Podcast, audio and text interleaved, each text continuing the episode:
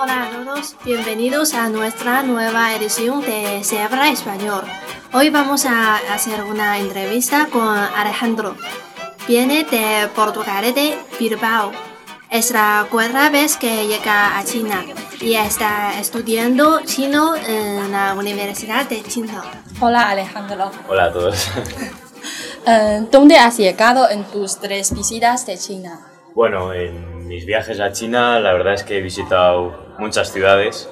He visitado Xi'an, Shanghái, Pekín, Guilin, Suzhou, Hangzhou, Guangzhou, muchas la verdad. Ya ni me acuerdo de todas, sí, muchas muchas ciudades. Sí. ciudades. ¿Estabas disfrutando?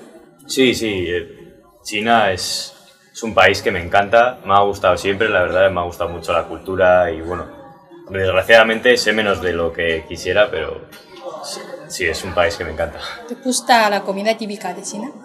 Bueno, la comida es que yo soy muy tiquismiquis a la hora de comer, entonces la comida china es muy diferente a la española, por lo tanto tengo algunos problemas, pero bueno, sí, hay platos que sí me gustan mucho. ¿Tienes algo divertido que contar? Eh, sobre... a ver, La experiencia de la Ah, bueno, pues la verdad es algo que me hace mucha gracia, ¿no? Que siempre que vengo a China me pasa, aquí menos en Qingdao ya que hay más extranjeros, pero siempre que vas a una ciudad o pueblo chino, eh, te piden sacarte fotos, ¿no? Es algo que, bueno, en España no me pasa para nada, ¿no? Y es, es bastante raro y gracioso a la vez porque, no sé, me siento, no sé, como si fuera famoso, ¿no? Pero no es para nada así, entonces, no sé, es algo gracia. Vale. ¿Cómo es la ciudad portugalete? Bueno, pues Portugalete no tiene punto de comparación con Qingdao, por ejemplo, es una, es una villa y tiene 50.000 habitantes más o menos, o sea, es, es una ciudad súper pequeñita, ¿no? En comparación a Qingdao y es tranquila y no, no, no tiene mucho, la verdad, Qingdao es muchísimo mejor. Hace menos ruido. Sí, eso es, hay mucho menos ruido. ¿Y qué te impresiona Qingdao? Eh, ¿Qué me impresiona de Qingdao? Bueno, pues Qingdao nunca había estado en una ciudad, digamos, tan en la costa en China y la verdad es que me gusta mucho cómo está colocada y los edificios también me llaman mucho la atención ya que también tienen edificios eh, europeos ya que fue una colonia alemana, ¿no? Sobre 1900 o así. ¿Te encanta el motor? ¿Cierto? Sí, sí, sí, me encantan mucho los coches, las motos, la conducción. ¿Qué pasó entre tú y el motor?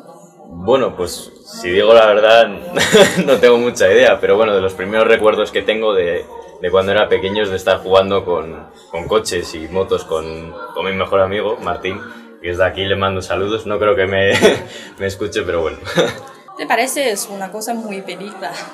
peligrosa. Peligrosa. Mm, sí, sí lo es, pero bueno, yo creo que nunca hay que dejar de hacer cosas porque te pueda llegar a pasar algo, ¿no? Si nos ponemos en circunstancias extremas, también si sales a la calle te puede caer un tiesto, ¿no? De un balcón. Yo creo que siempre hay que hacer cosas. ¿Y ¿Puedes contarnos qué sensación tienes cuando estás manejando?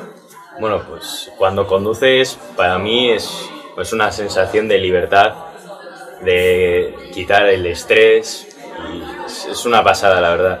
Yo se lo digo a todo el mundo, yo se lo recomiendo a todo el mundo que siempre que pueda conduzca una moto o, bueno, un coche da menos sensación, pero la moto sí, es una sensación de libertad total, ya que luego, bueno, también te permite ir a otros sitios, ¿no? En cuanto a chino, ¿cómo es tu nivel de chino? Bueno, mi, mi nivel de chino no es, no es muy alto, la verdad. Me saqué el HSK3, pero yo creo que ahora mismo no estoy a ese nivel, ya que perdí un poco, pero, pero bueno, yo creo que para el siguiente año me sacaré el HSK4, espero.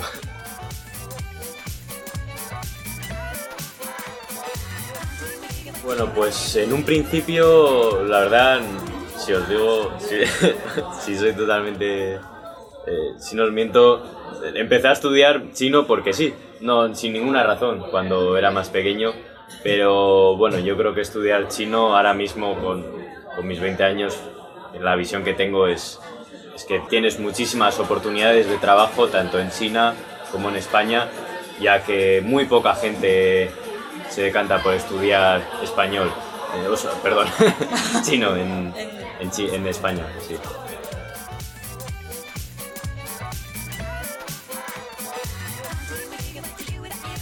Cuando vuelvas a España, ¿qué harás?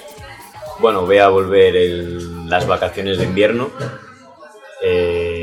las vacaciones de invierno, bueno, no, no haré mucho, la verdad. Estaré con mi familia, con mis amigos, que les echo de menos, ¿no?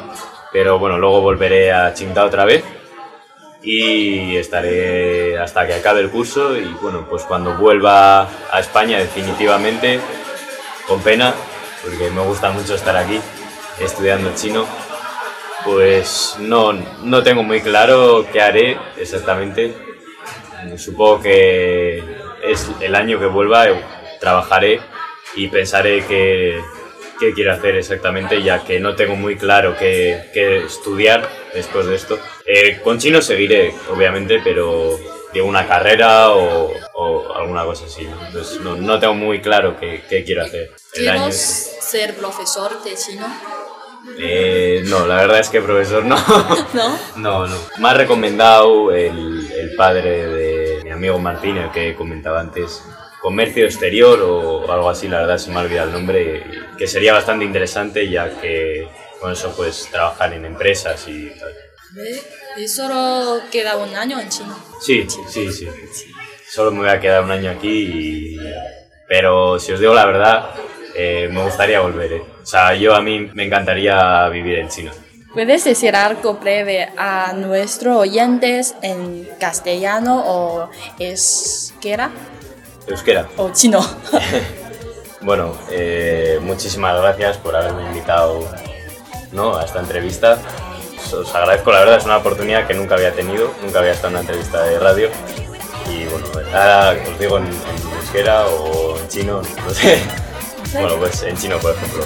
Ah, xie xie ni tacha, 啊，也心里很高兴，嗯，再见。